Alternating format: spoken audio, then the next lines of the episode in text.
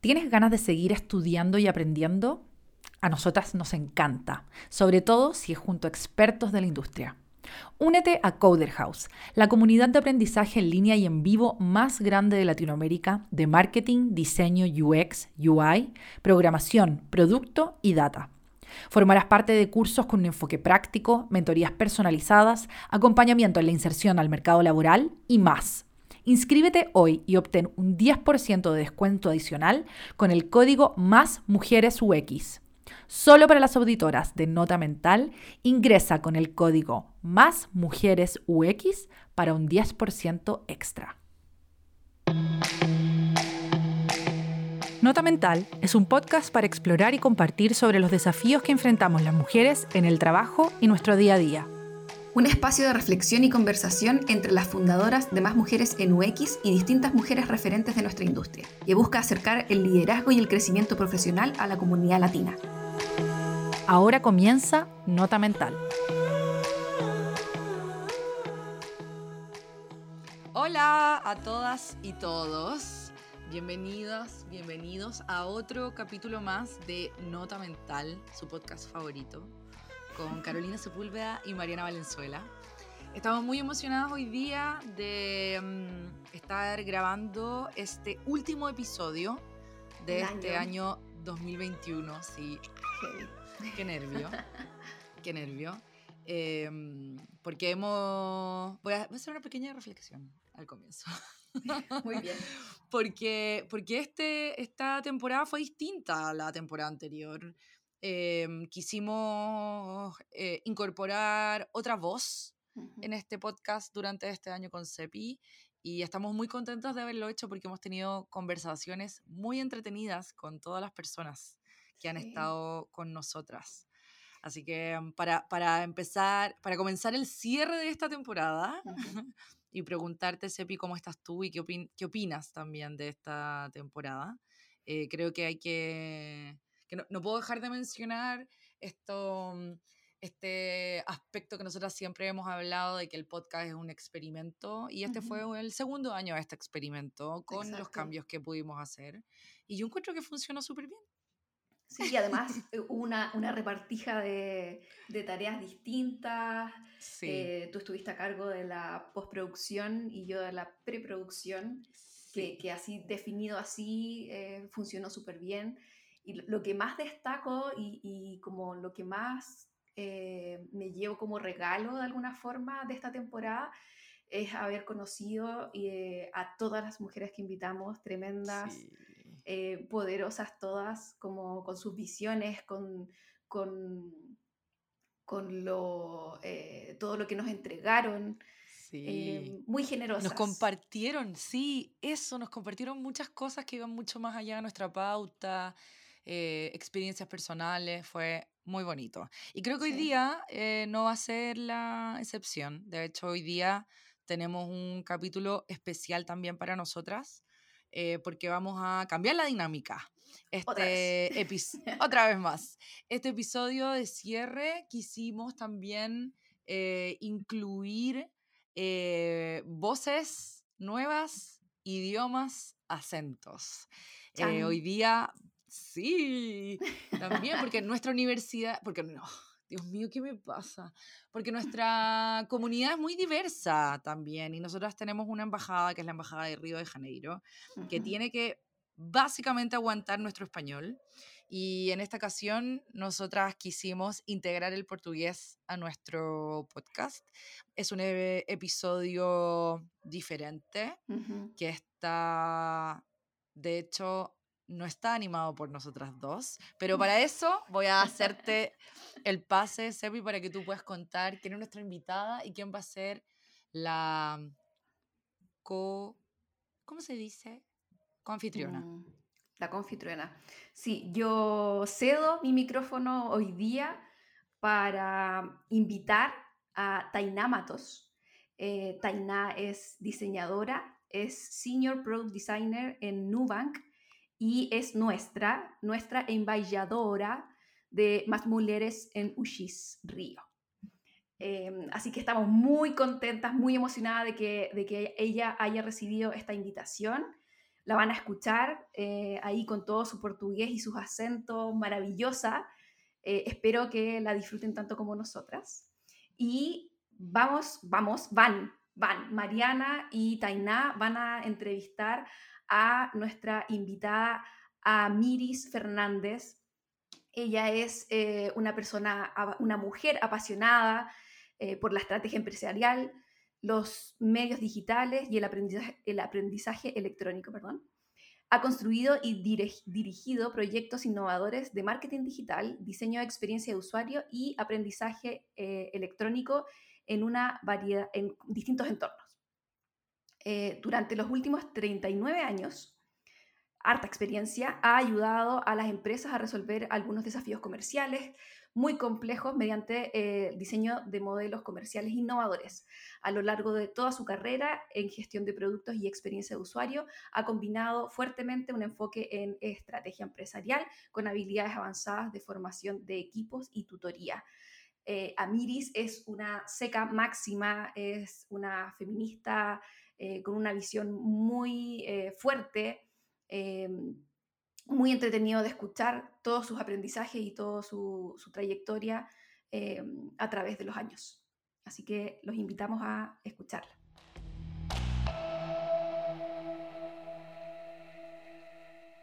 Bueno, Amiris, muchas gracias por acompañarnos hoy día. Hoy día voy a estar también muy bien acompañada por nuestra embajadora de Río de Janeiro, eh, que nos va a estar acompañando para conversar con Amiri. Vamos a hacer una dinámica nueva, entretenida, donde vamos a turnarnos entre el español, el portugués, el portuñol, lo que nos salga, pero esperamos que sea de mucho interés para todas ustedes, para todos ustedes. Así que vamos a partir directamente a Miris, que es una pregunta que le hacemos a todas nuestras invitadas. ¿Por qué elegiste hablar de poder en espacios laborales hoy día con nosotras? Bueno, ah, hola Mariana y Taina. El tema es que todas las veces que hablamos de mujeres en el espacio laboral, nos acordamos de mujeres chicas que están o en human resources o tal vez en marketing, pero por, la gran mayoría son, son personas que ah, no tienen poder o que no se sienten con el derecho de tener el poder.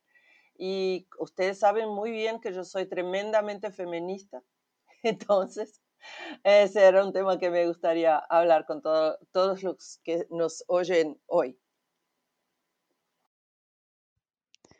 Olá, Miri, seja muito bem-vinda Então, como o poder se manifesta no trabalho? Olha, é, o poder se manifesta de diversas formas. E eu acho que a pior forma de manifestação é um tom de voz é, que, e um gesto de corpo que faz a outra pessoa se sentir menor do que ela é. é desautoriza o que essa pessoa falou que faz a pessoa se sentir com vergonha de ter, em algum momento, tido uma ideia. Isso eu acho que é horroroso. Tem outras formas de poder, né? que é saber de informação antes e aí usar essa informação tanto em proveito próprio como para fazer mal para outras pessoas. Né? É...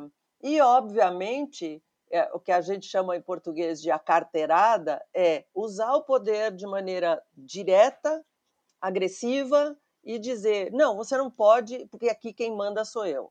Aqui quem manda sou eu, coisa nenhuma. Não desse uhum. jeito, certo? Qual seria a tradução desse conceito acarteirar? Não. não, não. Carteirada? Uhum. Carteirada? Um, Dios mío,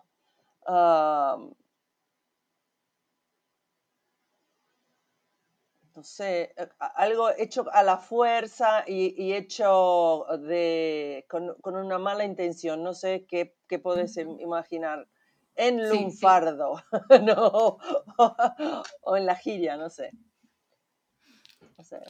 y ahí, em, ¿cuál, ¿cuál ha sido tu experiencia gestionando el poder? Porque sabemos que dentro de los espacios laborales el poder es un es una moneda de intercambio, se traspasa de allá para acá, hay que conversar con compañeros de trabajo, con otros líderes, con stakeholders. ¿Cómo, cómo se gestiona haciendo alianzas, por ejemplo, o incluso traspasándoselo al, equipo, al equipi? Mira, uh, el tema es que no hay que confundir influencia con poder.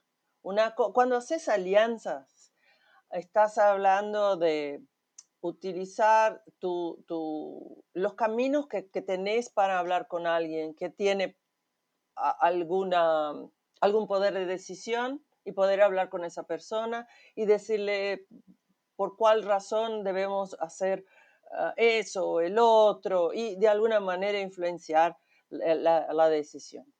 La otra cosa es que con poder uno consigue eh, entrar en espacios que nos permiten pedir cosas como, por ejemplo, cosas para el equipo, el equipo para ayudar a una, de las personas del equipo a conseguir, por ejemplo, ir a un congreso, hacer un curso, algo así. Entonces, hay cosas muy lindas que se puede hacer con poder, pero también se puede hacer cosas como yo tengo la puerta abierta con un jefe eh, porque yo tengo un cargo, un, un, un, job description que me permite entrar ahí y puedo hablar algo muy malo de alguien porque esa persona me incomoda y no me deja o trabajar o subir en la carrera y por ahí va.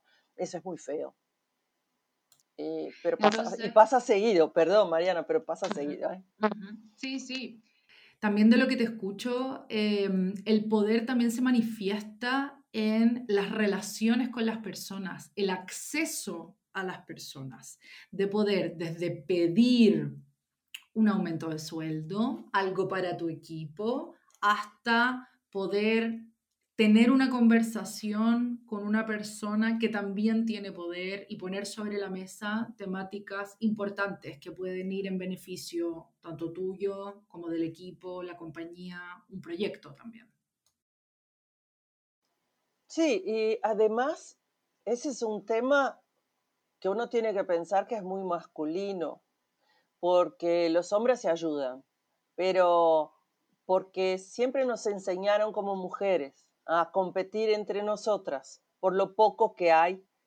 Eh, es muy común que una mujer cuando puede no ayuda a sus compañeras y, y, hace una competición que no es muy justa con otra mujer.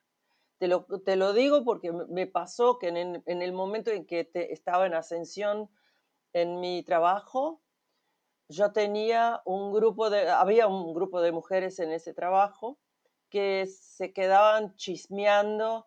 Eh, yo, yo me daba la, la, les daba la espalda y en, al minuto empezaban a chismear y a hablar mal, mal de mí o de alguna cosa que yo hubiera hecho. Y, eh, los, y eso no pasa con hombres, pero por lo menos no, no, muy, no es tan frecuente.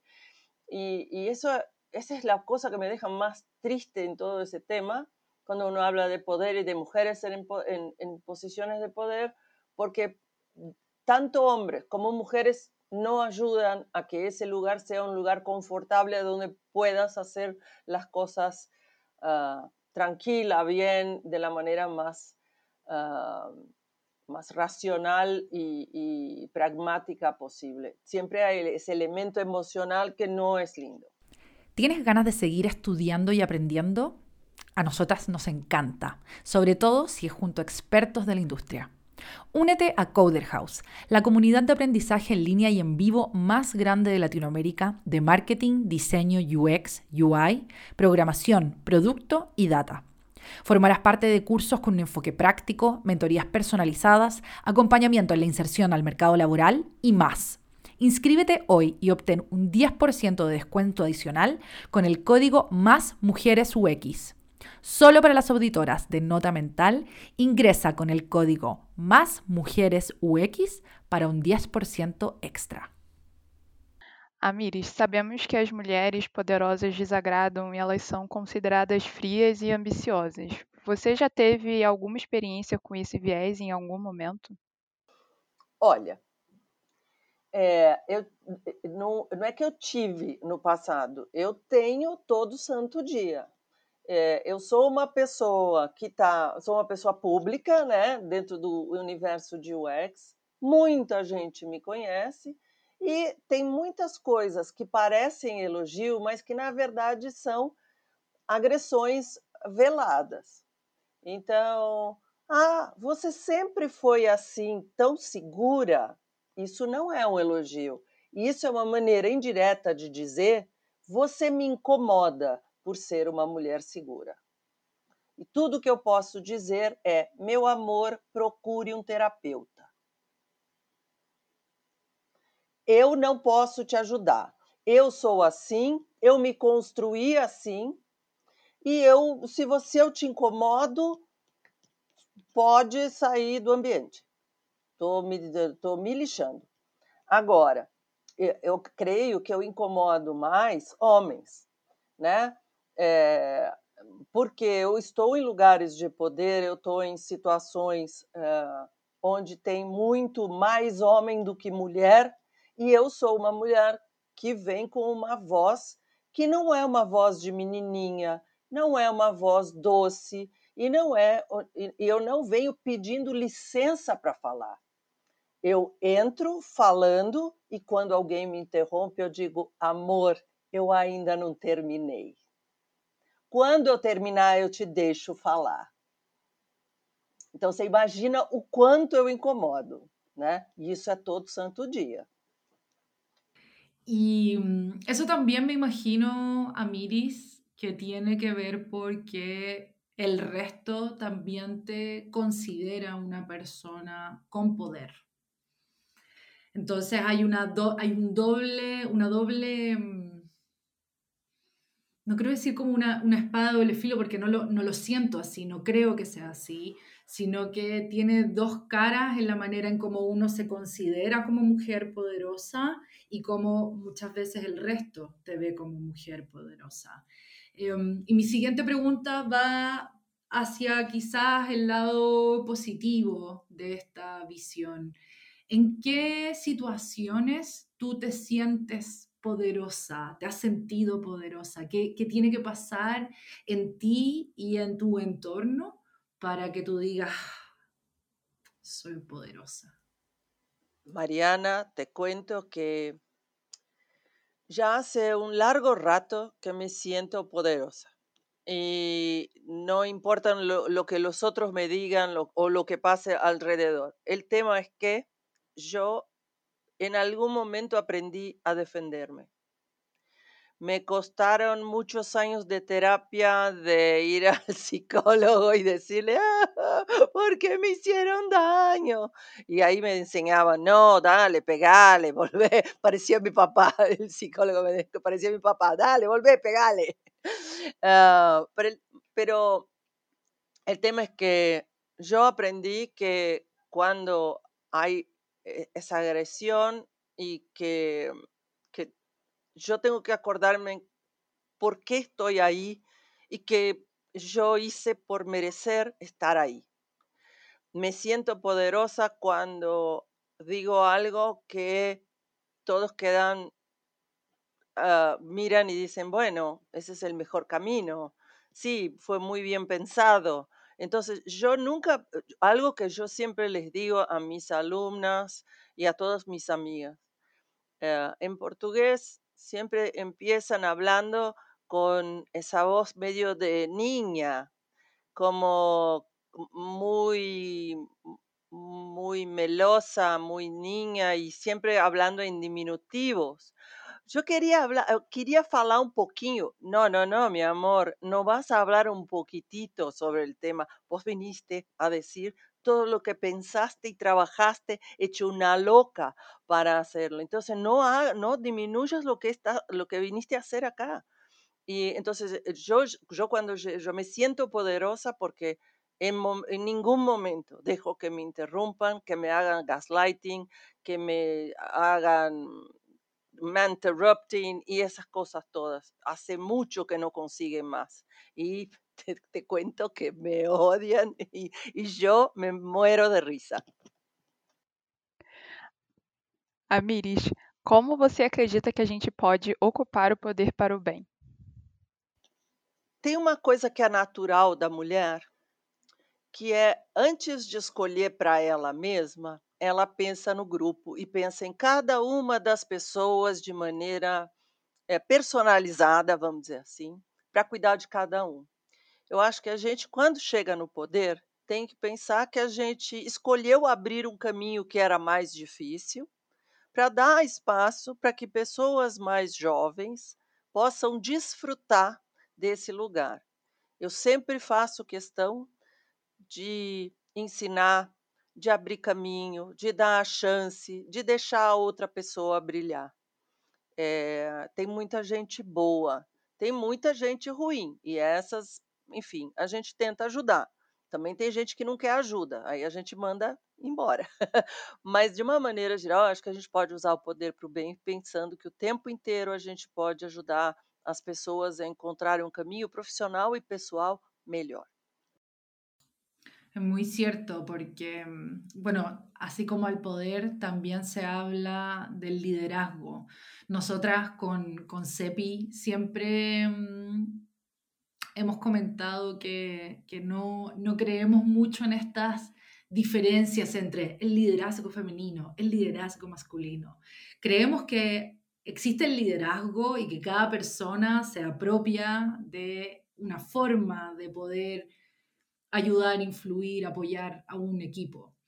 Y el liderazgo y el poder desde la óptica femenina siempre se ha considerado, como bien decías tú, como un poder comunitario. Las mujeres, al parecer, son más em, propensas a compartir y a delegar el poder que a retenerlo por lo tanto, ven el beneficio directo que existe en traspasar y delegar ese poder a nivel comunitario, a nivel conjunto, que a solamente ser la única persona que lo tenga. Hay intercambio de gatos en este momento, en este, en este podcast, les quiero contar. Que no lo pueden ver, pero yo estoy viendo todos los gatos acá en las pantallas. Muy lindos. Em, pero, pero es, es increíble cómo eso también, esa, esa pura cualidad que hoy día podemos observar en líderes mujeres o mujeres con poder dentro de organizaciones, tienen a su vez un gran impacto en las organizaciones, en cambiar las organizaciones. ¿Lo has visto? ¿Lo has visto, Amiris, ese, ese impacto interno? Mira, yo vengo de una generación que, donde las mujeres tuvieron que poner esto que se llaman hombreras, hombreras, sí. Que, Mira, hasta el nombre tiene a ver con hombres, eh, hombreras, algo para poner eso, hacerte un poco más masculina. Yo vengo de un tiempo donde cuando entrabas en una sala de reunión y empezabas algo, siempre quedaban los hombres con cara de aburridos y, tenías que hacer, eh, hablar mucho más fuerte y todo.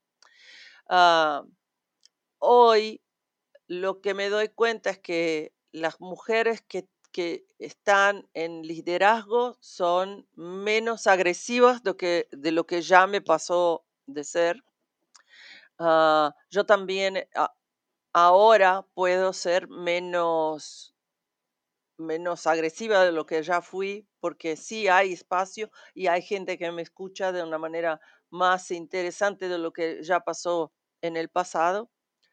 Y creo que el cambio está ahí porque en eso hay relaciones más, eh, un, un poco más igualitarias, un poco más abiertas y te da la oportunidad de hacer cosas más interesantes para todos. Entonces, sí, ya vi el cambio, pasa despacio, no pasa igual en todos los lugares. hay empresas que son muy machistas, hay empresas que son maravillosas y hay empresas que son una gran mentira. Así es. Bueno, y también me, hace mucho mm, recordar eh, este tema del, poder a nivel comunitario, también de lo que nosotras, que lo que hacemos con Tainá, lo que hacemos con CEPI y con todo el resto de las embajadoras de más mujeres en UX, que es de manera quizás precaria, pero lo que nosotras hacemos es repartir poder, entregar poder para que más mujeres en UX crezca en el país donde quiera y que sea dirigido por las personas que quieren y se motivan y que quieren mover esto. No hay, no hay un... Siento que no está centralizado el poder y eso me enorgullece también. Me, espero que tú también lo veas así, Taina. Sí, Eu, eu ia comentar que eu sinto muito isso na nossa comunidade, assim, de que o poder é repartido e que a gente está muito ali para para se ajudar e a gente conseguir chegar em um lugar em que outras mulheres é, confiam na gente e se veem empoderadas para conseguir seguir suas carreiras e se desenvolver e que a gente tem aqui no Rio temos inspirado muitas pessoas e dado muita força para muitas mulheres a seguirem esse caminho assim então sinto muito esse, esse. Como a gente consegue se ajudar mesmo na comunidade, né? Como a gente vai dando força umas para as outras e como a gente consegue ocupar esse poder de uma forma que é positiva. Estou muito de acordo. Que lindo. Eh, y Amiris, para cerrar, vamos a las notas mentales. hemos hablado de hartas cosas hoy día, eh, de tu eh, primero necesidad de hablar de poder porque todos los espacios son de poder para las mujeres, eh, que tú lo ves manifestado en varios lugares. ¿Con qué, ¿Con qué notas mentales, key takeaways vamos a dejar a nuestra audiencia hoy día eh, después de esta conversación? Bueno, empecemos por los lugares de poder son un derecho de todos eh, y no hay distinción de género. segundo, si es necesario hacer alianzas para conseguir lo que querés, está ok. Si es necesario ah, cambiar de idea, quote unquote, porque necesitas que algo salga de, de alguna forma, ok.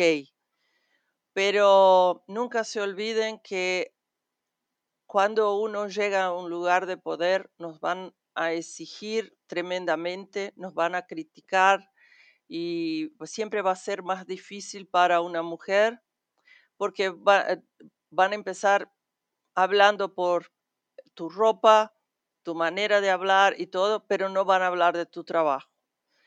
Acuérdense, niñas, de decir, no quiero que me hagan ah, ninguna remarca por mi ropa o por mi pelo o por lo que sea, pero por mi trabajo solamente. Yo estoy acá para trabajar.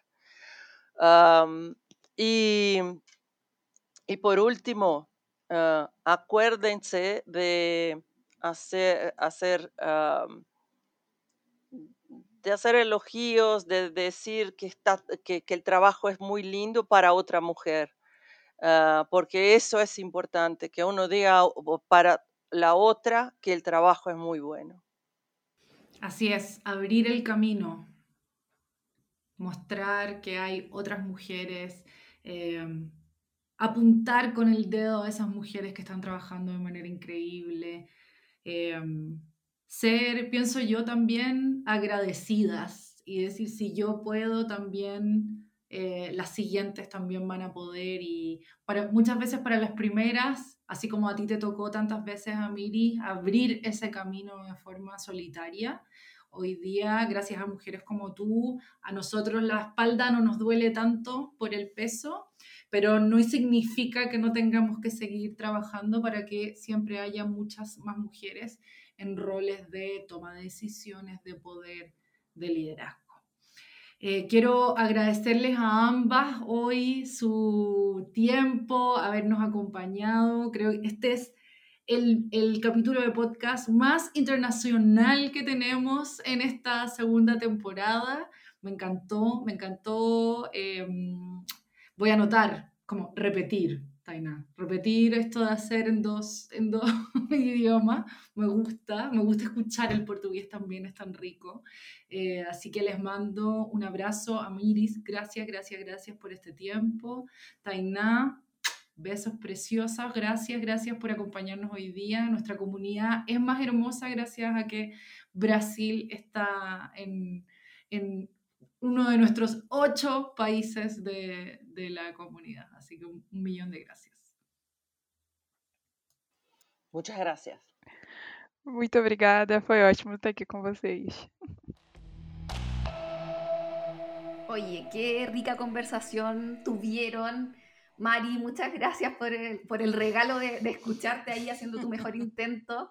Yo estaba muy concentrada tratando de seguir ahí el portugués y tratando de seguir el hilo de la conversación. Creo que se logró, se logró. Sí, yo también creo. Sí, sí, totalmente. Sí, se logra. Además que pasa que, además Amiri es una mujer muy especial porque domina ambos idiomas, lo que para uh -huh. nosotros es un placer, porque tiene su cerebro ahí bien entrenado a cambiar de portugués a español.